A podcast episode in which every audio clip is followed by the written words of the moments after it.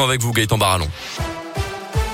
Et on débute avec vos conditions de circulation dans la région. Pas de grosses difficultés à vous signaler. Simplement un premier ralentissement déjà à 7h06 sur la 47 hauteur du pont de Givors en direction de Lyon. Pour le reste, c'est fluide actuellement en Auvergne-Rhône-Alpes. Attention tout de même en ce premier jour de l'hiver. De nouvelles gelées sur les routes. C'est le cas notamment ce matin en Haute-Loire ou encore dans le Puy-de-Dôme.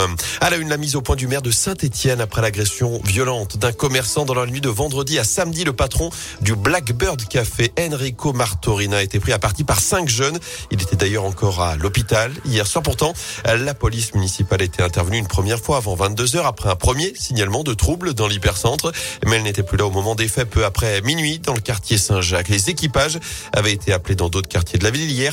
Le maire de Saint-Etienne, Gaël Perriot, a souhaité faire le point en défendant ses équipes et en demandant des renforts des policiers à l'État. Je dis que la ville de Saint-Etienne a effectivement pris ses responsabilités en mettant des moyens euh, très important puisque nous avons la troisième police municipale de France alors que nous sommes la treizième ville de France depuis 2016, depuis que le ministre de l'Intérieur Bernard Cazeneuve est venu à Saint-Étienne, annonçant lui-même qu'il manquait 100 policiers et 11 gendarmes. Je n'ai de cesse de réclamer que cette promesse soit tenue et je réitérerai cette demande jeudi prochain puisque le ministre de l'Intérieur vient à Saint-Étienne parce que clairement nous sommes aujourd'hui amenés à remplir des missions de la police nationale. Je ne les accable pas. Ils font avec des moyens insuffisants. Mais le maire n'est pas un shérif. Une réunion est prévue en effet ce jeudi entre Gaël Perdriau et Gérald Darmanin, le ministre de l'Intérieur, qui sera également avant cela à Firmini après-demain où quatre voitures de police, je vous le rappelle, ont été incendiées ces derniers jours devant le commissariat. À retenir cette nuit agitée près de la gare de Clermont-Ferrand avec cet incendie vers 1h30 ce matin dans un appartement de la résidence le Terminus avenue de l'Union soviétique.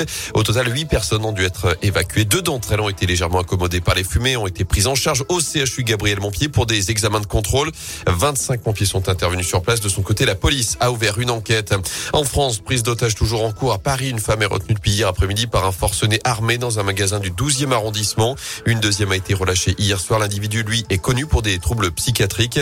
Il a notamment demandé à s'entretenir avec le garde des Sceaux Éric Dupont-Moretti. La piste terroriste, en tout cas, a été rapidement écartée. En foot, on connaît le programme des 16e de finale de la Coupe de France. Le Clermont Foot se déplacera à Bastia, club de Ligue 2, dimanche 2 janvier à 16h. Rendez-vous à 18h45 pour la Saint-Etienne du côté de Jura Sud, équipe de National 2. Enfin, une affiche reste à programmer, c'est entre Nice et le vainqueur de la rencontre entre le Paris FC et l'OL. Hier, la commission de discipline de la Fédé a placé le dossier en instruction sans prendre de mesures conservatoires. Après les incidents en tribune vendredi dernier, les deux clubs sont convoqués lundi prochain.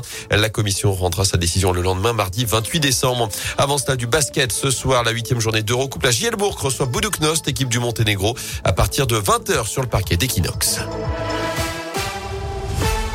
Merci à vous Gaëtan.